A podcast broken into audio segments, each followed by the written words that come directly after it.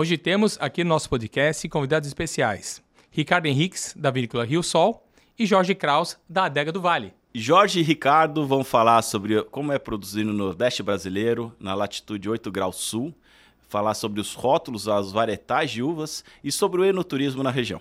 Eu sou o chefe Nicolette. Eu sou o sommelier Gabriel Mozart. E aqui a gente fala de vinho. Sem complicação.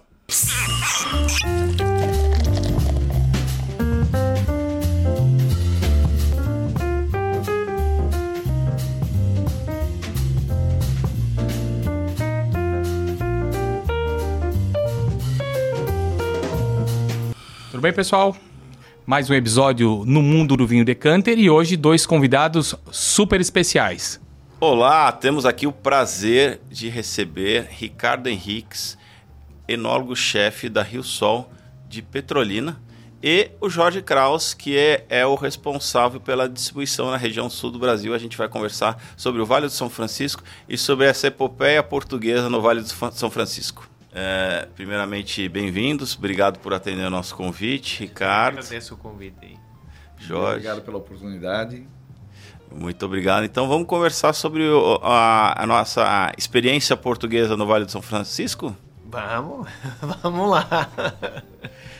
Primeira coisa interessante, como é, é, você que vem da escola, vamos chamar de escola europeia, escola portuguesa de, de vinificação, como é você estar tá um outro quase outro universo. Você está produzindo vinhos, uvas, algumas uh, uvas europeias, mas num ambiente totalmente, um terroir totalmente diferente. É muita diferença. Uh, assim, é, quando a pessoa realmente não conhece o Vale de São Francisco, a região, e imagina aquele, fora daquele intervalo paralelo 30, 40 norte-sul, uh, realmente acha que é uma coisa muito fora da curva e muito difícil de acontecer. Uh, mas o Vale de São Francisco ele tem particularidades que realmente o tornam único porque, é, apesar de ser próximo do Equador, é uma região semiárida. Uh, a região onde nós estamos inseridos. Uh, é uma região semiárida. Então, de, se a gente começar a pensar, por exemplo, a nível mundial, uh, regiões produtoras de vinho, a gente consegue achar 10, 15 casos, seja tanto na Europa, o sul da Europa principalmente, o Alentejo em Portugal, o sul de Espanha, Itália, que tem regiões também... Tem regiões similares. Isso, é, de um ponto de vista climatérico, uh, durante o período de maturação, são similares ao Vale de São Francisco. Aqui mesmo do lado a gente tem Mendoza, que também é no meio do deserto, o Chile tem vários terroirs também são ligeiramente semiáridos. Então, do ponto de vista semiárido, já existe isso a nível mundial. A grande diferença no Vale de São Francisco é que realmente é numa região que é próxima ao Equador, ou seja, não é nos paralelos tradicionais. Uh, do ponto de vista de solo e de terroir é similar, é, é argilo-calcário basicamente, uh, e a única diferença é que lá a gente tem o calor o ano inteiro. É, eu ia perguntar, como que você lida com o fato de você não ter aí tradicional hibernação é. durante o período de inverno. É, mas aí é que está. É, a gente discute muito isso porque o que importa para a planta não é hibernação. Uh, é uma das coisas que muitas vezes é mal explicada dentro do mundo dos vinhos. É o que interessa para ela não é hibernar, o que interessa para ela é, é repousar. Descanso. O descanso. Então a gente tem dois fatores na planta. Tem ali o pós-colheita, que você tem o período de repouso, e em todas as regiões do mundo vai ser iguais, inclusive no Val de São Francisco que você ainda não corta a água. Você deixa ela repousar ainda Não, um na, parte de, na parte de repouso a gente já corta a água. No pós-colheita, a partir de, eh, logo após a colheita, a gente já não trabalha mais com água, nem com nutrição, nem com irrigação dentro do, do vinhedo, no Val de São Francisco. Uh, e nas outras regiões entra o período de inverno, Uh, e a planta realmente entra num período de dormência de, de, hibernação, em que fica estática, não há geração de energia, então a planta uh, está só aguardando realmente chegar a primavera e uma condição favorável climatérica para depois avançar com o ciclo. Ali, como nós temos a questão de estabilidade climatérica e temperatura, a mínima é sempre relativamente alta, ou seja, mesmo no pico do inverno não baixa de 16, 17 eh, graus de mínima, a, por exemplo, no máximo, eh, no verão, pode chegar ali próximo dos 40. Mas anda sempre nesse intervalo de uma média de 20, 24 de mínima, média anual a máximas de média de 32 a 36 graus mais ou menos. Um pouquinho mais frio agora nesta época do ano, mas é mais ou menos isso. Que são as temperaturas realmente que a planta precisa de ter para se desenvolver durante o seu ciclo. Eu já tinha lido alguma coisa sobre que em algumas já fizeram umas tentativas de ter, ter duas, ter duas colheitas naquela Sim. região. É possível? Isso é o que você exaure um pouco a... Não, é, é, é, matemática. Vou dar para você, por exemplo, exemplo e usando, por exemplo, o, as contas de Portugal, que é velho mundo, então é mais fácil às vezes as pessoas não questionarem. E a sua escola é, tradicional. Uh, vou usar para você, por exemplo, o exemplo do Alentejo, porque o grupo tem uh, vinícolas no Alentejo. Uh, tradicionalmente, a, a, primavera na Europa e em Portugal é a partir de meados de, de abril. Depende se é um ano mais frio ou, ou ligeiramente mais quente, mas é meados de abril. então, se a gente contar aí, por exemplo, abril, aí tem maio, junho, julho, agosto, 30, 60, 90, 120 dias. Uh, após agosto, se você for ao Alentejo, tradicionalmente, e este ano uh, que nós estamos vai ser um ano quente, então provavelmente a safra até vai começar final de julho, ou seja, final já desse mês. São 120 dias, desde que iniciou a primavera uh, até que colheu a fruta. e ninguém vai questionar lá se não, aqui é rápido demais, eh, se for só esse, esse período eh, daí. Eh, se a gente adicionar depois aí mais 60 dias, que é o quê? Setembro, outubro.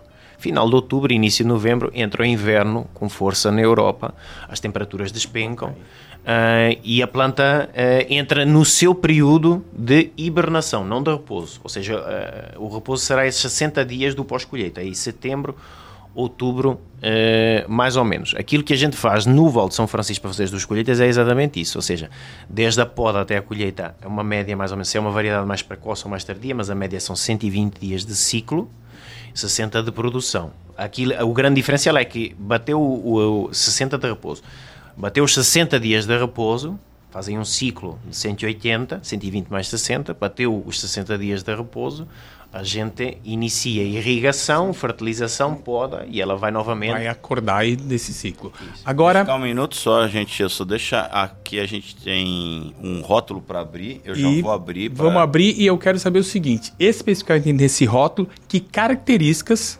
do solo, do clima de Petrolina do Vale São Francisco vai transmitir para esse vinho? É, antes só de é, você responder, Ricardo, é, eu vou fazer uma pequena apresentação aqui do, do, da empresa de vocês, ou na verdade fazer perguntas da empresa de vocês. Uh, a Rio Sol ela pertence à Global Wines, Sim. que é, é o quinto maior grupo português, a maior uh, vinícola de vinhos Dom do mundo. Exatamente. Uh, certo. Uh, co uh, como é que foi a sua trajetória lá na, na Global Wines?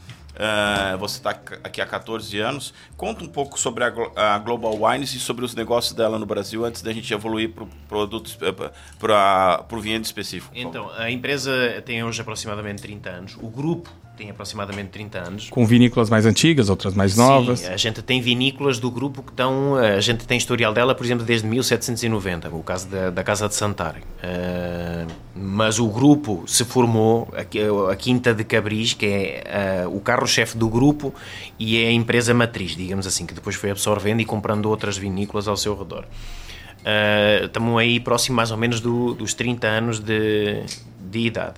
Então a gente tem uh, aí uh, mais ou menos uh, uma trajetória que começou na região do Dão, aí depois foi absorvendo vinícolas ali ao seu redor na região do Dão, e isso acabou por nos consolidar como o maior produtor em litros do Dão. Em, em litros do Dão. Uh, produtor e engarrafador. Então, assim, para você ter uma ideia da escala, hoje de todas as vinhas, de todos os vinhos DOC Dão uh, que são feitos no mundo, uh, por cada duas garrafas uma é nossa. Pode não ser Quinta de Cabris, pode ser até outra marca, mas, mas são labels. Aí depois foi-se expandindo gradualmente. Foi para a região da Bairrada, com a Quinta do Encontro. Tem algumas joint ventures na região do Douro e na região dos Vinhos Verdes. e temos um projeto que a gente montou praticamente na mesma data que veio para o Brasil, que é o projeto da Herdade Montacal, no Alentejo uh, que se iniciou em 2003 e que foi nessa mesma data que a gente veio uh, para montar o projeto no Val do São Francisco. E você, você como enólogo, você veio já no quando se iniciou a produção no Não, quando eu cheguei, eu cheguei aqui no final de 2009, uh, 2009 para 2010. Uh, o projeto já estava instalado, mas a, gente, a, empresa ainda estava numa fase de. Uh, e ainda estamos, não é que estava, mas ainda Entendimento estamos, de mercado, de processo de produção. Sim, de escolha de variedades de uva, teste de clones, sistemas de condução, uh, porque o Vale de São Francisco é uma região relativamente nova. Então, assim, tudo aquilo que está na literatura convencional. É, é tem que ser revisto. Exatamente. É, é, ou rasgado, digamos. Porque quando, na minha cabeça extremamente leiga, eu iria tentar produzir vinhos, uvas brancas, castas brancas e leves. Mas de repente não é só isso. Não, não é tão redundante assim. Uh, eu acho que tem margem uh, para produzir e para plantar é, é de tudo. Uh, nós sabemos que no, dentro do mercado nacional de vinhos, de vinho nacional, a aceitação, por exemplo, de vinho de espumantes é muito maior do que é, por exemplo, de, de vinhos tranquilos, sejam brancos ou sejam vinhos tintos. Uh, então, assim, estrategicamente comercial é, é mais fácil e, e, melhor, do ponto de vista comercial, tá, focar em espumantes do que estar a, a focar em vinhos. A, a empresa uh, ela tem uma aptidão de exportação muito forte, o grupo. Uh, então, quando ele veio para o projeto do Brasil, uh, foi muito focado o projeto do Brasil para introduzir itens que complementassem o nosso portfólio do grupo para levar para uh, exportação. Uh, mas depois chegou-se à conclusão que o Brasil realmente é um continente uh, e, e, está aí. Características. É, sim, particulares, mas com muitos consumidores. Uh, então, gradualmente, a gente conseguiu ver que o crescimento dos nossos vinhos dentro do mercado interno acompanhava uma tendência muito maior do que no mercado externo. Então, a empresa começou a focar e a voltar-se mais para o mercado interno. Então, quanto quando. Por cento, desculpa interromper, quanto por cento hoje da produção de vocês é para o mercado nacional quanto para o mercado externo? É 90% é mercado nacional. 90% a 95%. Mas, por exemplo, o mercado de exportação já chegou a representar quase 60% do nosso mercado. E mandava o que para fora? Maioria, não, aí é que está. Por isso é que o foco inicial da empresa foi muito voltado para vinhos. Era, era mais vinhos. Porque se exportava mais mais o vinho. Do que uh, ainda não havia aquela consciência de que o Brasil era um coringa na, nos espumantes. Hoje já é altamente conceituado e consolidado. Então se focou muito nos vinhos. E a gente depois foi se adaptando então para o mercado interno e começando a adaptar com variedades brancas e voltadas ou com aptidão para espumante. Então hoje o nosso mix ele é bem variado uh, o, e, e uh, dentro do, de todo o portfólio 60%, 55% mais ou menos do que a gente produz é espumantes e os outros 45% eh, é vinhos. Então é uma fatia grande de peso de vinho que a gente tem também na, na, na comercialização de produtos. E 55% quantos são tintos, quantos são brancos? Não, os 55% é de espumante, posso dizer para você que maioritariamente são divididos em três referências, que é uh, Bruto Branco, Bruto Rosé e Muscatelle Branco. Existem outros espumantes, mas os três que vendem mais ou menos o mesmo volume, uh, estamos a falar em mais ou menos de 400 mil garrafas de, de cada referência dessas, uh, são esses três: Bruto Branco, Bruto Rosé e o Muscatel Branco. Depois, uh, nos vinhos tintos, a gente hoje atualmente só trabalha com um vinho branco, é o Rio Sol Chenin Blanc com Viognier. Ele tem uma tiragem de aproximadamente 70 mil garrafas ano. Aí de um universo de aproximadamente de 1 milhão de garrafas. Então vai corresponder 10% para branco e o restante para tintos. É, antes de entrar nos fotos, eu tenho algumas perguntas sobre o Vale do São Francisco em si. Uh, quantos produtores uh, relevantes tem ali no Vale do São Francisco atualmente? Tem eh, hoje eh, cadastrados na associação nós somos oito produtores. Eh, a grande diferença é que os produtores que existem no Vale, uma boa parte deles, três, quatro produtores, são de porte já considerado grande. E tem o projeto da Terra Nova, que pertence ao Miolo Wine Group, tem o, a Campo Largo, que se está instalando lá agora do lado até da, da Rio Sol, que é, tem unidade no Rio Grande do Sul, mas a sede é, é no Paraná, e é uma empresa relativamente grande, eh, e depois tem mais uma ou duas empresas regionais que uma delas também tem um, porte significativo. Então, assim... Podemos saber o nome? É Vinícola Terroir de São Francisco. Terroir de São Francisco. É, uh, mais, mas mais focada, por exemplo, para vinhos de, de, de mesa, e, e, sucos. Tá. Então tem um mercado de suco uh, muito grande, não tanto para, para vinhos finos. De vinhos finos, a Rio Sol é a maior? Hoje, em termos em de vinho, é, é a maior unidade. Uh, e, e, é mais ou menos o mesmo volume que tem o projeto da, da Terra Nova, da, da Miolo. Ah, antes ainda de entrar no, nos rótulos, uh, algumas perguntas. Uh, qual a idade do, dos vinhedos e da produção vinícola da Rio Sol lá no Vale de São Francisco? E qual a idade do Vale de São Francisco de uma forma geral antes da Rio Sol se instalar lá? É, em termos de histórico, a gente tem os primeiros vinhos finos elaborados lá na região experimentalmente, que foi na Fazenda Milano, uh, que é uma fazenda que ainda hoje existe, uh, já mudou de proprietário mas ainda hoje, hoje existe, eh, datam do início da década de 80, 82, 83, mais ou menos. Ainda numa fase muito experimental. Ainda produzindo vinhos finos ou ainda vinhos uvas de mesa? Não, finos. É, uma, um dos grandes diferenciais do Vale é exatamente isso, é que a elaboração de vinho no Vale é, é o inverso daquilo que acontece noutras regiões tradicionalmente Começou com mesa e foi para o fino, é, já começaram no fino. É, exatamente. Do, o que se produz de vinho no Vale deve ser 70% talvez é vinho fino, não uh, vinho de, uh, de mesa. Uh, então, em 1980 e pouco, eles começaram a fazer os primeiros testes lá. Uh, e depois, gradualmente, foram aparecendo novas empresas instalando. O nosso projeto se instalou lá no ano 2003, numa, empre numa, numa empresa, não, numa uh, vinícola que já existia, mas que era direcionada para a elaboração de álcool vínico e uva para consumo em, em natura. Uh, e a gente adquiriu o projeto lá e depois fez a conversão uh, para 100% de vitis vinífera uh, e direcionada para a elaboração de, de vinhos. e gradualmente foram-se instalando as empresas, então hoje essas 7, 8 empresas estão lá, já estão mais ou menos consolidadas de uma maneira uh, geral.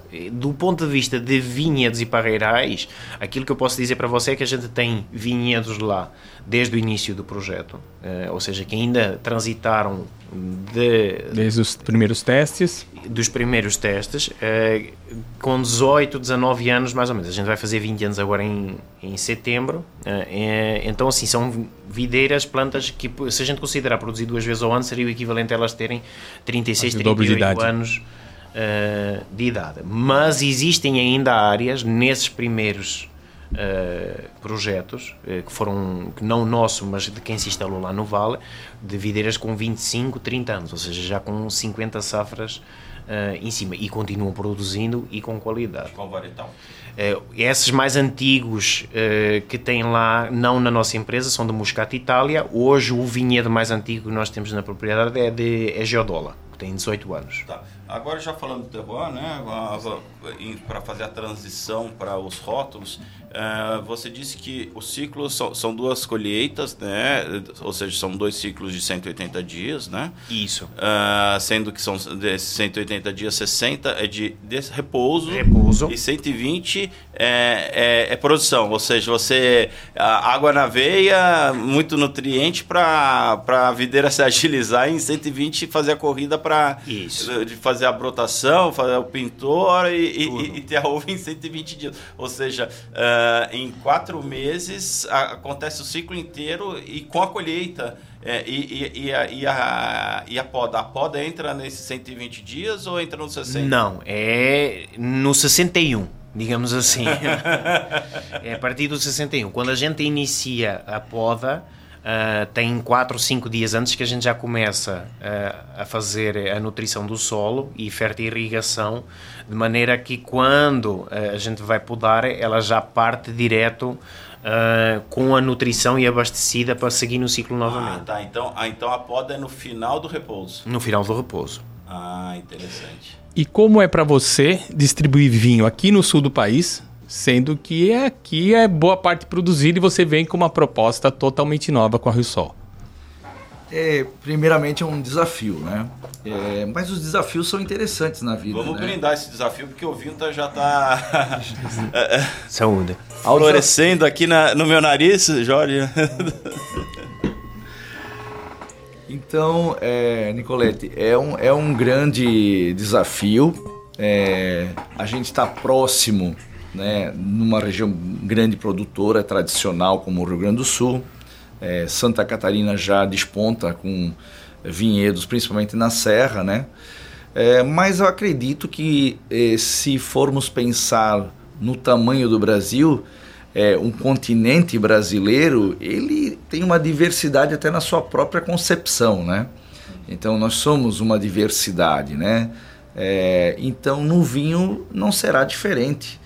É, eu acredito que no vinho a diversidade e a pluralidade ela é favorável, né? Você ter opções de conhecer novos terroirs, novas é, castas para um terroir diferente e trazer isso para o público é bem interessante. Né?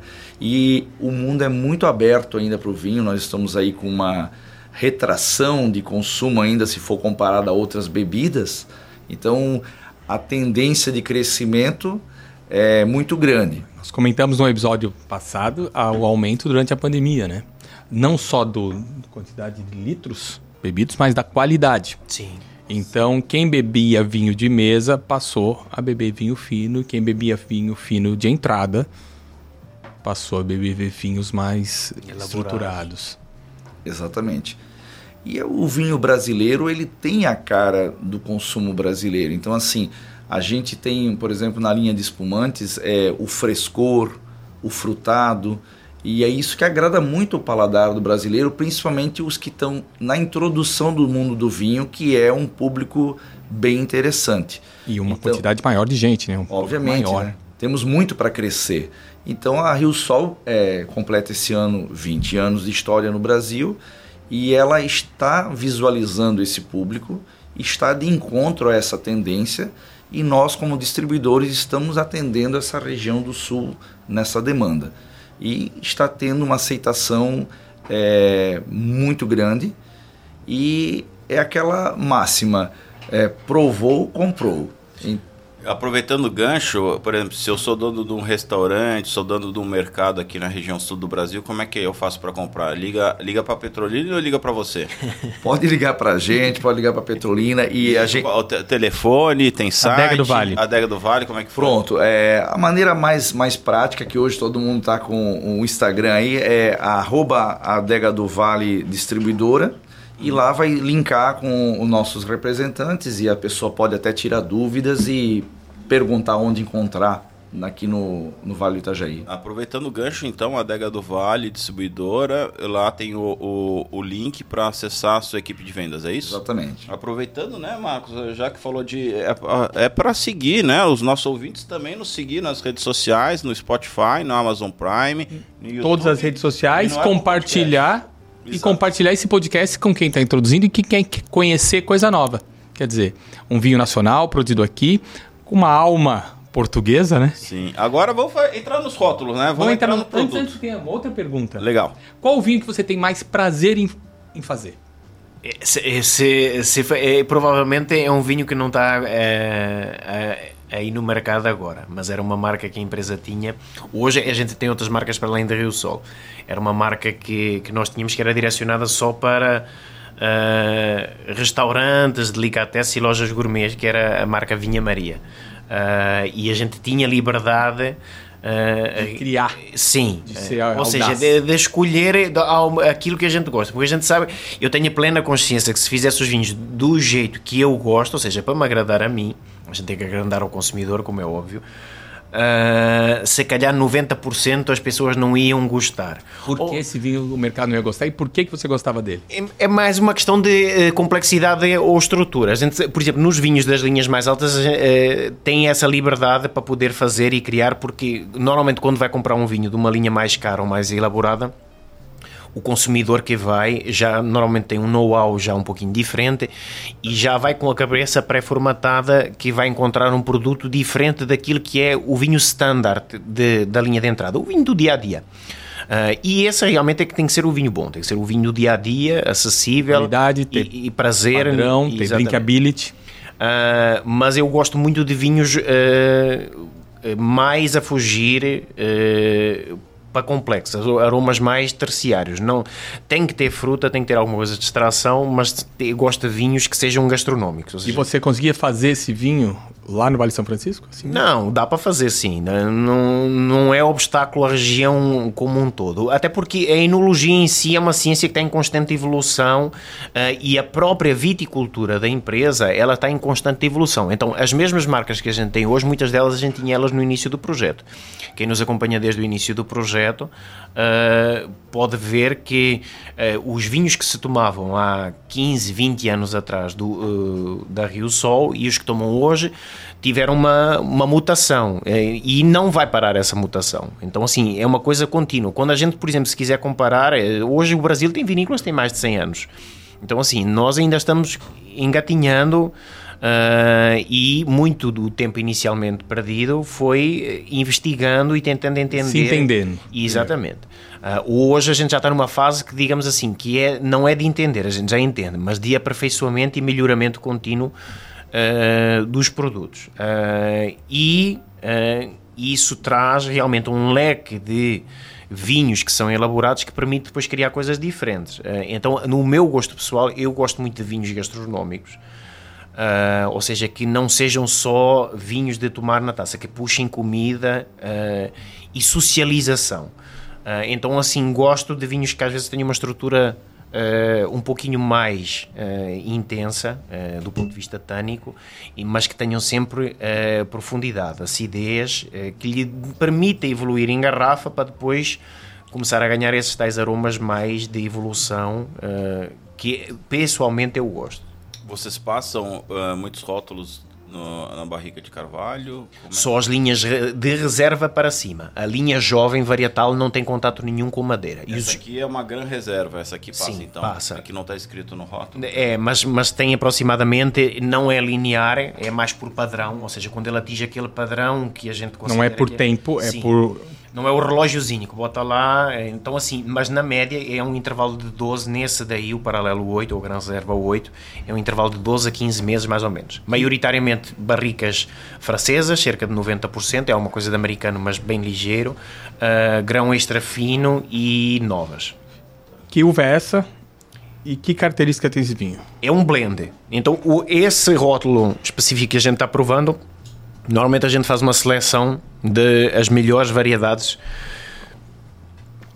que foram colhidas na, naquele ano. Isso não tem uma, não é etiquetado. Cada ano, cada minto. No teu caso, cada colheita você vai fazer. Os percentuais vão ser diferentes vão e às vezes pode sair uma variedade. Normalmente pode, são cinco variedades. um ajuste Sim. daquela temporada. É, e, e, normalmente são cinco variedades que entram sempre que eh, Uh, duas que nunca foram tiradas e que entraram sempre no blend. Uh, Toriga Nacional e Cabernet Sauvignon. Normalmente a média do blend anda nos 50% até 60% no máximo entre essas duas uvas.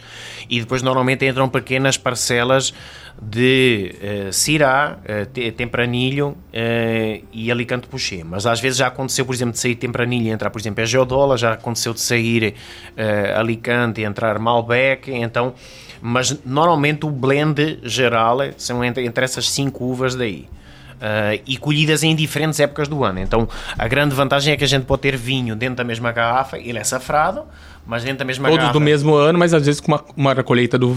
Vamos um chamar de, de verão e outra do inverno. É, pode ter vinho colhido a 1 de janeiro até 31 de de vai, dezembro. Vai ser 21 ainda, mas com cada um Sim. você consegue ajustar a característica. Exatamente. Como é que é a insolação solar dessas duas safras? É, é, é, é igual? Ou, você não sei se vocês têm. Imagino que vocês devam ter algum tipo de medição da irradiação solar Tem, é. de uma época e de outra. E qual, e qual quão diferente isso é? E, e você percebe, tipo, a colheita, o tempranilho do de janeiro, diferente do tempranilho de. Sim, é diferente é diferente.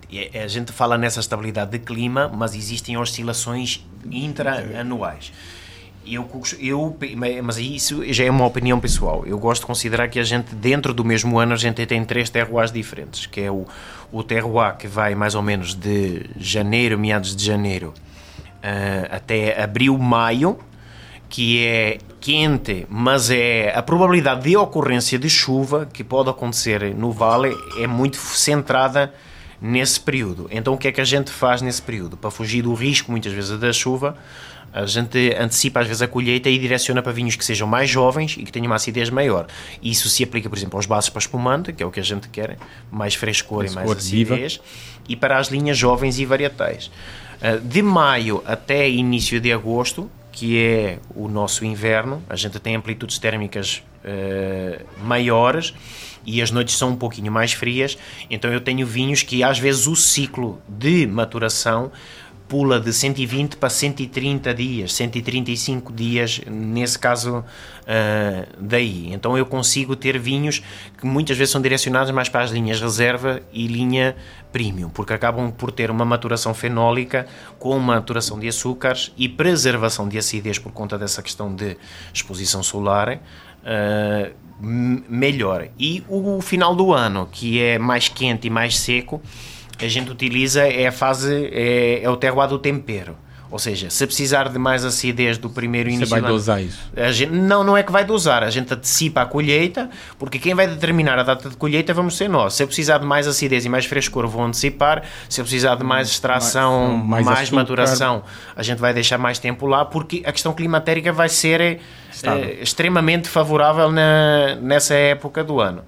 Uh, então, são mais ou menos esses esses, eu diria, os três terroirs que a gente tem.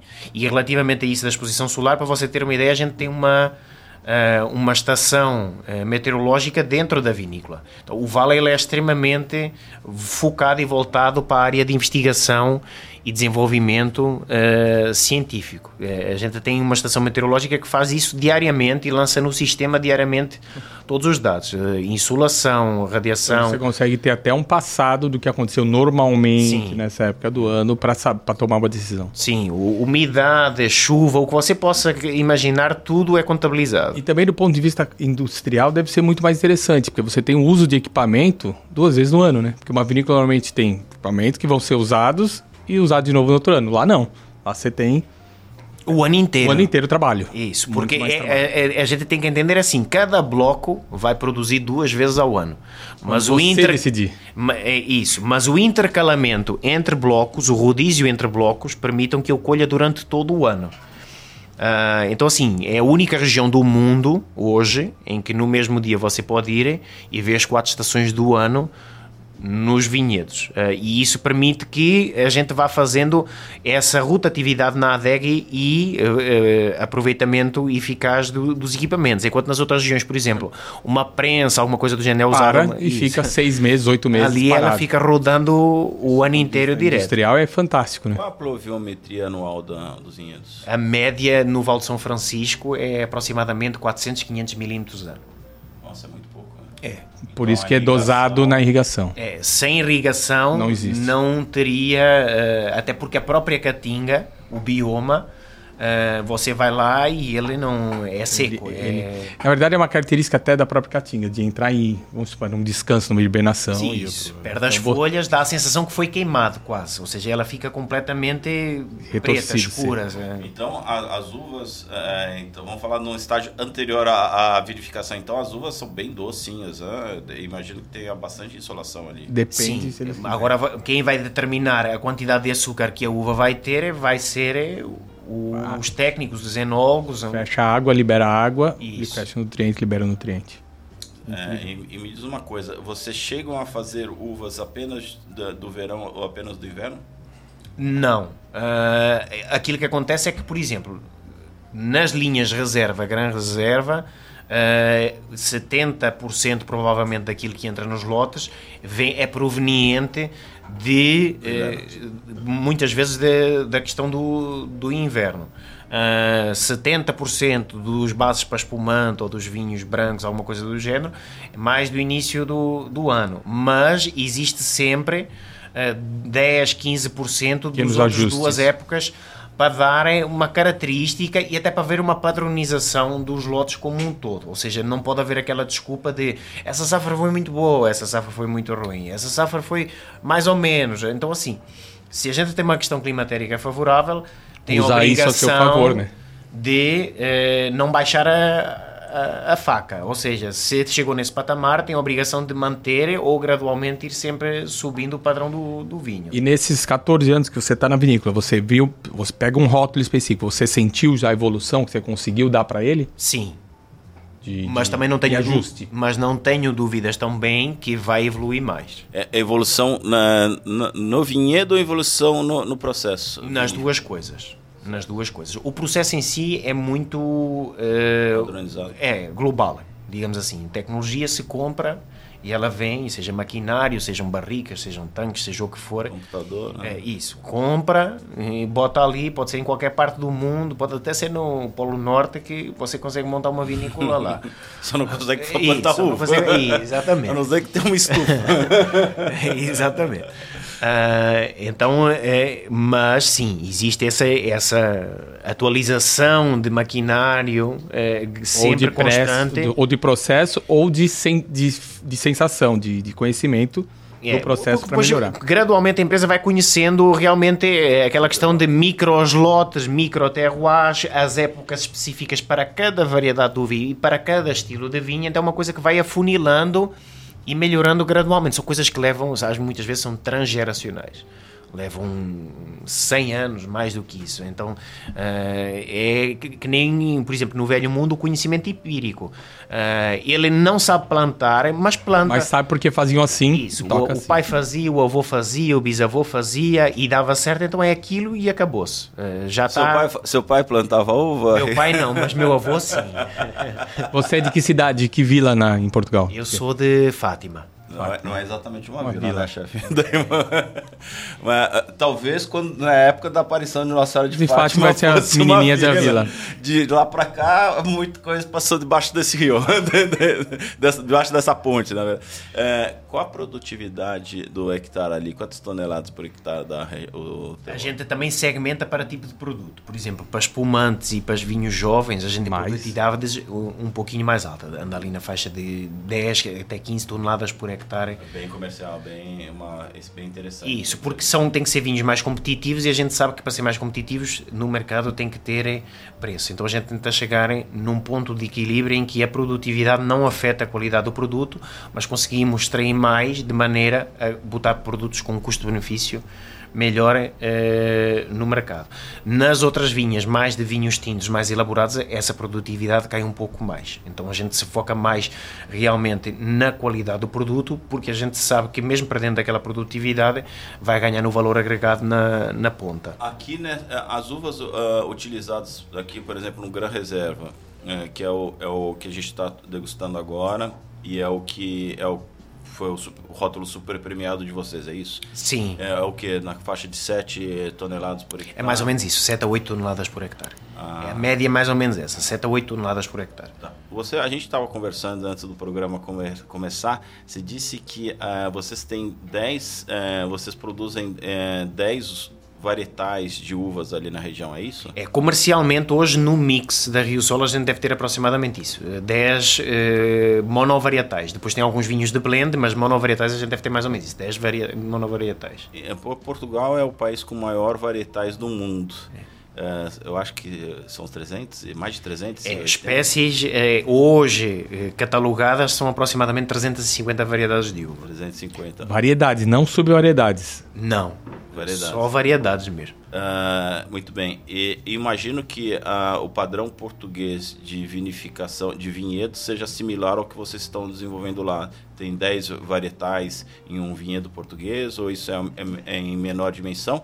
Ou você atribui essa quantidade ao caráter, eh, por vezes, experimental, para vocês eh, entenderem qual é a uva que se expressa melhor ali no, no Vale do São Francisco? É mais uma questão experimental e até comercial, porque o consumidor é, eh, Quer provar coisa nova. Isso, quer provar coisas novas e vai muitas vezes, e sim, muito, isso muito em, em cima da influência do, do novo mundo, de eh, varietais de, de uma uva específica, para entender o perfil daquela uva. O cuidado que a empresa tem é uh, criar varietais que a gente veja que tenham potencial, como é óbvio, e qualidade, mas que não se achem no mercado, ou seja, de variedades que não são usuais, para poder, aquilo que o Jorge estava falando há pouco, ou seja, a gente, perdão, poder apresentar variedades de uva que não são comuns.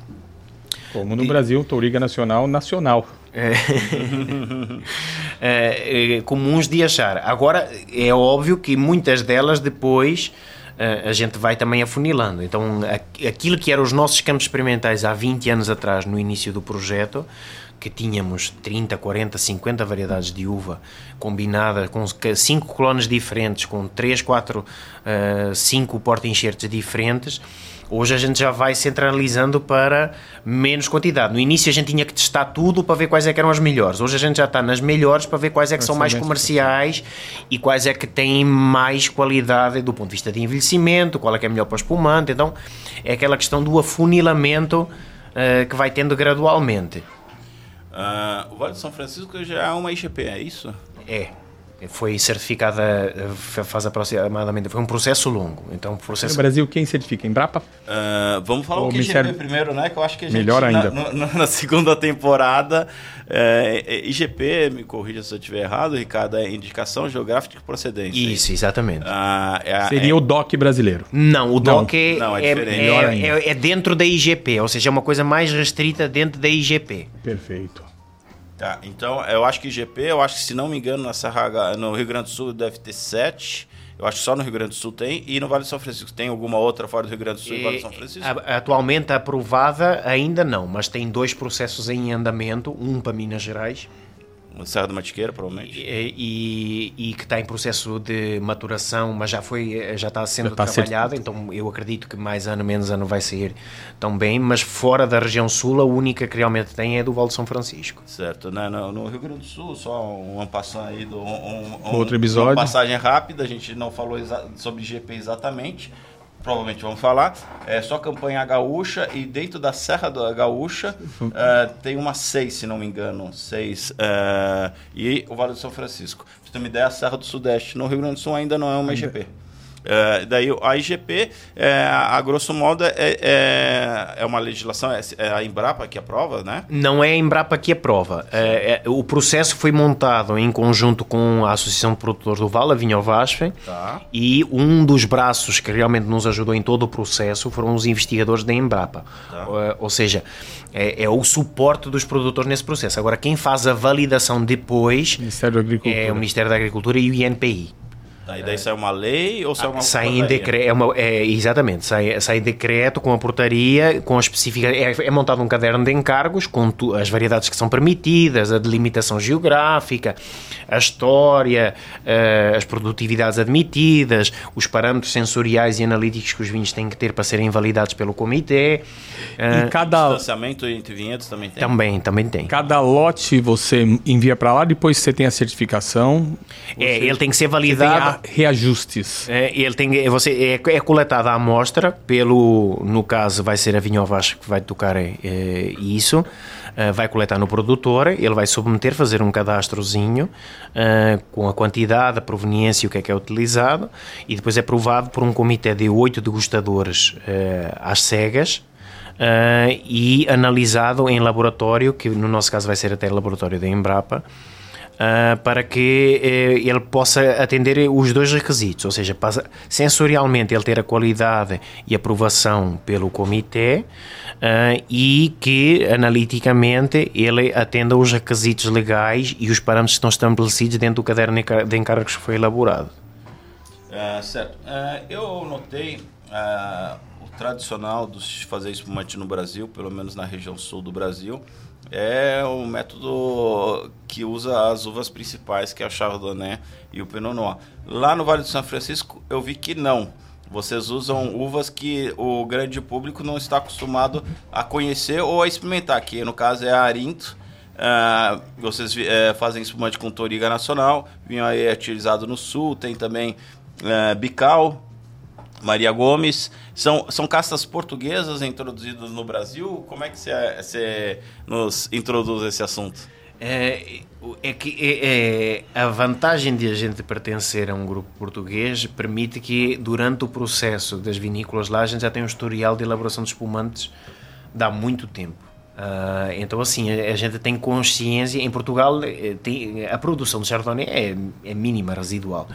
Uh, se faz muito espumante, e espumantes bons. E a gente tem. Por isso que eles têm 300 varietais. É... Porque eles apostam no produto deles e não precisa ficar pegando de fora. Então, a filosofia da empresa foi muito de eh, criar eh, qualidade, mas diferença. Ou seja, não ser eh, uma réplica daquilo. Mais que... do mesmo. Exatamente. Ou seja, se você pegar, por exemplo, os espumantes nacionais, se, em qualquer gôndola de supermercado, se pegar 20 de 20 marcas diferentes, você vai ver que maioritariamente vai ser Chardonnay, Pinot, Noir e às vezes tem lá Riesling em Itália. Que é uma ajustada. Aí tem alguma coisa. Sim, alguma coisa também aparece, mas maioritariamente vai ser sempre isso, Chardonnay, Pinot. Está funcionando? É, é, o nosso conceito é realmente a gente chegar, apresentar um produto com qualidade, mas que sensorialmente ele seja diferente, ou seja, um perfil diferente. Se botar às cegas com os outros 10, não vou dizer que o meu vai ser melhor, não é nada disso. Mas eu garanto para você que dos 10 estiverem às cegas, você consegue identificar qual é que é o, o diferente. Qual é que é o meu? Se vai gostar mais, mais dele ou não. É subjetivo. Isso. É, aí o consumidor depois é que vai selecionar a sua escolha. Mas eu acho que realmente o mundo do vinho precisa de diversidade e não de uh, replicação eu daquilo que, é que já se faz. um pouco o que aconteceu com o universo da cerveja com adendo das regionais, das artesanais. Porque se você pegasse os mainstreams, Ambevs da vida, 10 rótulos. Tudo igual. Sabor tudo Pilsen Sim. Normal. E vocês foram para esse caminho. Tá ok, o mundo é Pinot e Chardonnay, mas vamos fazer diferente. O, o, o carro-chefe do espumante de vocês, o, na verdade, o carro-chefe não, o mais conceituado é esse espumante assinatura? É o, o, o assinatura. Tá, que ele usa a, a Arinto. A espumante é, tradição, tradition, como é que você... Não... É feito pelo método tradicional, aí sim, já tem mais é, influência portuguesa. Tem é Bical, Maria Gomes, é, que a gente inclusive tem, provavelmente somos das poucas vinícolas, se calhar talvez a única no Brasil. Nunca ouvi o nome Maria Gomes como uva. É Fernão Pires. Em Portugal ela tem os dois ah, nomes. Maria... em que região de Portugal se produz espumantes, é, Ricardo? Hoje a, a região referência de espumantes em Portugal é Bairrada. Bairrada. É Bairrada. A Bairrada é ao sul do Douro, é isso? É, não, é... é ao sul do, do Verde. É o, é, o ocidental do, do Dão. É um pouquinho abaixo do Douro, é, é o litoral do Dão. É, eu, assim. ia perguntar assim, ele está perto do mar ali, perto do Sim, ninho, é não muito longe. É, na, ali é mais influência atlântica, é, não é, tanto mar gelado, ou água, o, o, ar frio do, do... É, é, pega bastante umidade, é onde, é, nos vinhos tintos, quem domina lá é Baga e o Arinto, nos brancos o Arinto, nos tintos uh, a Baga, e é uma região muito forte no, no espumante, é onde se faz o leitão da bairrada. Então assim, gastronomicamente, eh, a harmonização com é, o leitão da bairrada que se utiliza vulgarmente é o espumante, então tem esse apelo. E é uma harmonização bem, bem audaz pra gente. Audaz, mas ele combina, porque o leitão da barrada é Gordura, quase um, né? um, grande pururucão, né? Uhum. Isso. Precisa de acidez, né? De acidez para quebrar aquela gordura. Deve ser sua boca que. Qual cidade gente, em Portugal a gente pode ter essa experiência? O chefe que é, ele, ele Anadia, Mialhada são as cidades é mais. É parecido com a, com a porqueta Anadia. italiana, né? Anadia. Anadia. Parecido com a porqueta portuguesa, né? Sim. A é, italiana, né? Que é amarrado e o leitão é um, um porquinho novo. É.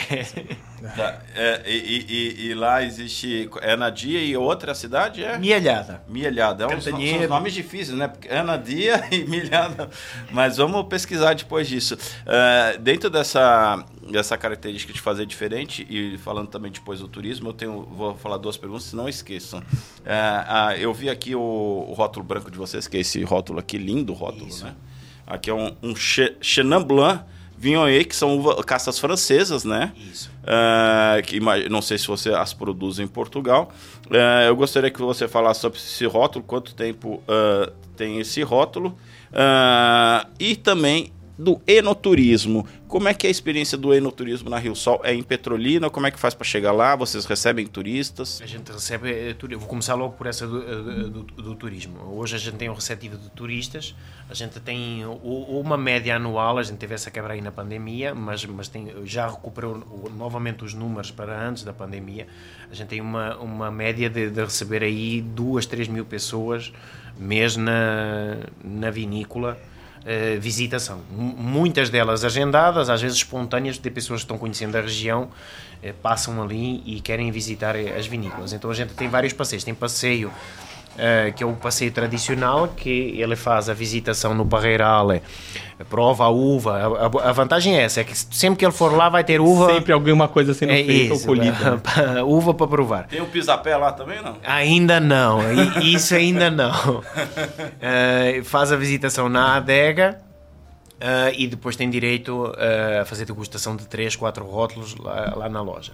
Uh, esses passeios a gente normalmente tem a partir de 9 horas e de 14 horas. Depois a gente tem outros passeios que são passeios já para um dia completo. Tem passeio com, que envolve uh, passeio de barco na vinícola, porque a vinícola tem margem de rio, então a gente para nas ilhas em frente à vinícola uh, faz o pôr do sol com degustação de espumantes no meio do rio. Uh, então o visitante tem a oportunidade de tomar banho e de usufruir também uh, do no rio, rio que é a, a, joia da região. Sem rio, nada daquilo que existe lá hoje existiria. e também passeios que envolvem experiência gastronómica de Uh, almoço com degustação dos vinhos da empresa e almoço regional com a gastronomia de lá, também dentro. Então vocês fazem você, chefe, eu fiquei macaxeira, carne de sol. É. Como você harmoniza com, com seus carneiro. vinhos? Carneiro. Ali tem muito carneiro. É. Ovelha também? É, é, é, se fala muito que o bode é comida regional, mas tem, tem muito isso, o carneiro e cabrito, e a gente tem um prato específico lá que deixa... É, que é uma imitação de um pouquinho daquilo que a gente faz na região do Dão, que é, chama-se chanfana, que é uma carne que fica em molho no vinho durante 24 horas e só depois é que vai para... Uma vinha de alhos. É, exatamente. Uh, e só depois é que vai uh, para a sua elaboração para, para o forno. Uh, e é um dos principais sucessos de, de, desse roteiro gastronómico é, é, realmente essa cozinha. E é um sucesso, caseira, né? Porque 100 pessoas dia não é qualquer empresa de turismo que tenha esse receptivo. É, mas nem todas é a refeição. É, muitas das visitações é aquela visitação de, de, passagem. de passagens, ou seja, só para conhecer o Parreiral. E, e, quais são os custos? Você sabe de cor? É? De cabeça não lembro, mas eu posso é, mas, mas, vou dizer mais ou menos, não vai fugir muito disso que eu vou dizer. A visitação normal diária tem direito à degustação de 3, 4 rótulos e uma taça da vinícola, anda em torno de 20 reais a do passeio do barco, e isso já inclui, os 20 reais não, mas uh, essas de passeios que as pessoas às vezes querem beber porque já inclui degustação e é um dia completo, a gente cuida do transfer também da cidade para a vinícola e depois volta a levar. Com o transfer fica na faixa de 120, 140 reais, esse do passeio com o pôr do sol, o outro com uh, passeio de barco e almoço e harmonização dos vinhos e a visitação, ele anda na faixa de 180 reais mais ou menos. Ah, então preço ótimo. Justo. Já com os transfers. Tá, e, e, com o almoço. E com o almoço, as bebidas, água, sobremesa, já é tudo incluso. Quantos não... quilômetros de Petrolina aí? 65 mais ou menos. Ah, tá. Tem um, um... Ainda município de Petrolina? É na divisa de Petrolina com Lagoa Grande. Tanto que se virem nos nossos rótulos vai aparecer eh, Lagoa Grande. Mas Petrolina é que é, o, é, a cidade. É a, é a grande Petrolina, digamos assim. Você mora em Petrolina? Moro. Até, Petrolina, até... quantos habitantes tem? 500 mil? Não, 400 mil. Hoje está beirando quase os 400 mil. É 400 mil e um, porque e um ele, ele, ele, ele, veio com a mulher para cá, que é portuguesa, e teve um filho já brasileiro. É. já é filho de Petrolina. Mas oh, voltando aqui no. Aí, voltando no... aqui o, o, do vinho branco. Uh, realmente em Portugal não são uvas que a gente trabalha. A gente tem uma pequena percentagem, muito pequena, praticamente é um teste, no projeto do Alentejo de Viognier. Uh, e Viognier é uma uva que eu gosto muito. Uh, então estas duas uvas se adaptaram muito bem ao vale. Então o Chenin Blanc mais para lhe dar uh, alguma coisa de mineralidade, acidez uh, e volume de boca. O, o Chenin tem uma capacidade às vezes de dar uma untuosidade e volume de boca muito boa. O Viognier mais para ir buscar o lado tropical e aromático, a vaidade, digamos assim, a exuberância do vinho. Então ele deve andar mais ou menos 40% de Chenin, 60% de de Viognier aqui no lote. Também sem contato nenhum com madeira, exatamente para a gente poder mostrar esse frescor. É isso. E, e eu vi também, vocês têm é, dois ró, ó, rótulos de vinho de mesa, né? É, tô vendo aqui, são, são dois rótulos de vinho de mesa Isso. e suco de uva. É, qu- quanto é o percentual que, que é vinho de mesa no, no grupo? E... Hoje, no, no nosso faturamento e volume, corresponde a menos de 15%. Ah, tá, é bem pouco. E, e quanto por cento fica no Nordeste da sua produção?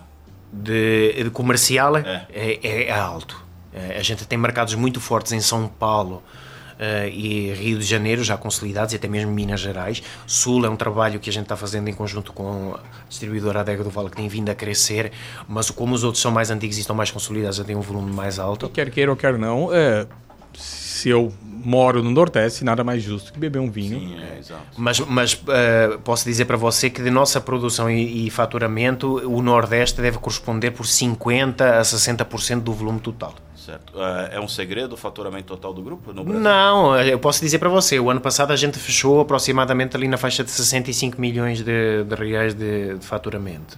Isso perto do Mamiolo, você, você tem ideia? de- Não tenho ideia dos números da, da concorrência. Certo.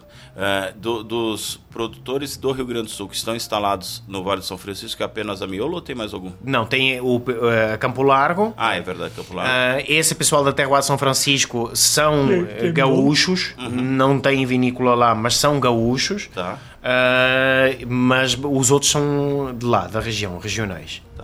Ah, bem, eu acho que teve uma explicação muito boa, ah, excelente aí da, da carta de, de vinhos de vocês. Para a gente é uma honra ter um enólogo aqui no nosso programa. Eh, gostaria de acrescentar alguma coisa a mais, Ricardo, sobre o, a, a- a sua produção, sobre sua- as peculiaridades da sua produção? A gente Não, transcorreu bem sobre Acho isso. que foi abrangente eh, e quero agradecer mais uma vez o convite e a oportunidade de poder estar aqui a falar sobre os nossos produtos e fazer eh, a apresentação deles eh, e expressar aquilo que já foi dito, ou seja, a gente pretende é ser eh, um diferencial, ou seja, não que é a questão de não, o meu é melhor que o teu, não é isso, mas poder, porque realmente o Brasil é tão vasto e tem tantas regiões novas despontando e com certeza mais vão despontar ah, e produzindo com qualidade, é que as pessoas se permitam a conhecer, ou seja, ver o diferencial e aquilo que é feito nas várias regiões do Brasil, porque eu acho que no futuro o Brasil vai ser um grande país produtor de vinho de norte a sul. Obrigado pela presença. Ah, temos alguma coisa, Jorge, a dizer? Quer falar, dar um recado final? É, primeiramente, agradecer o espaço, obviamente, que é, é muito valoroso, né? E conseguimos aí a presença do Ricardo, que veio de, de Petrolina aqui para nos prestigiar, prestigiar vocês. E a parte do enoturismo que você abriu é uma, uma veia muito interessante. É, mesmo que não seja a minha área, que é minha área comercial, mas eu fico muito feliz até de convidar a vocês, primeiramente, e vão entender que é um convite realmente autêntico. Por quê?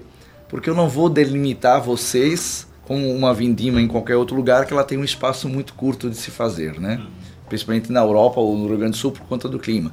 Vocês são convidados aos 365 dias, a sua Vai disponibilidade vai nos encontrar com, com uvas nos quatro estágios. E principalmente o que interessa ao visitante é ver o cacho no pé e a colheita, né? Então essa questão da, do enoturismo é muito interessante. É, no site da vinícola encontra uma aba para contato com a pessoa do enoturismo, ela pode providenciar ah, o que for necessário e certamente com o calor e a receptividade do nordestino será bem recebido, né? não só pelo Ricardo, esse português aqui, mas pela equipe lá e eh, nos colocar à disposição. Jorge, assim, a pessoa tá lá, ela bebeu vinho, tá naquele calor, ele se empolgou um pouquinho mais, ele quer pular no rio, pode? Pode? Pode? Pode não, deve. Então vá com roupa de banho, é isso? Isso. Exatamente. O passeio é já com banho mesmo. o banho é incluso. Porque eu já fiquei mentalizando, tomando vinho, 40 graus, É bem- 35 graus. minimamente interessante. Foi um prazer receber dois visitantes ilustres para mostrar um pouco o- do que é o mundo do vinho, com a sua grande diversidade. Gostou desse episódio? Compartilhe com seus amigos, nos sigam nas redes sociais. Exato, é no Spotify, YouTube, Apple Podcast e Amazon Prime. E foi excelente. Quem diria que a gente ia produzir vinho? Um vinho no- nordestino. Na latitude 8. Então é para abrir os olhos que o mundo do vinho não é tão uh, doutrinário, tão, doutrinário velho mundo. se parece. É, seria se seria uma, um rótulo interessante. Tem o novo mundo e o novo novo mundo. Ou o novíssimo mundo, quase isso. Isso aí, agradecemos então a presença de todos e convidamos então aos nossos eh, espectadores a nos seguir nas redes sociais. Obrigado, abraço.